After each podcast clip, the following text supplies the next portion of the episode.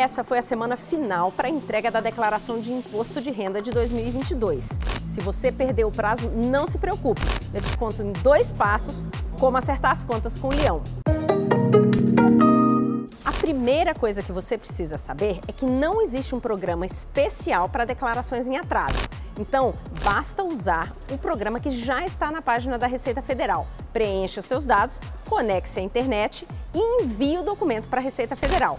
Segundo passo, pague a multa de atraso. Aqui não tem jeito, vai ter que pagar. Quando você mandar a declaração, o programa vai emitir para você uma notificação de lançamento de multa e um DARF, que é o documento para pagamento da multa. Vai lá, você tem 30 dias para pagar, não atrasa, hein? E não se esqueça, quem não declarar imposto de renda pode ficar com CPF irregular. Isso quer dizer que não dá para tirar ou renovar passaportes, participar de concursos públicos, fazer empréstimos e até abrir conta em banco.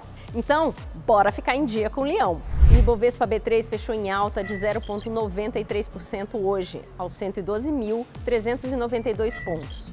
A empresa com melhor desempenho foi a Positivo, com alta de 15,33%. O dólar fechou em R$ 4,78 e o euro em R$ 5,13. Não esquece de seguir a B3 nas redes sociais Boa noite, bons negócios e até amanhã.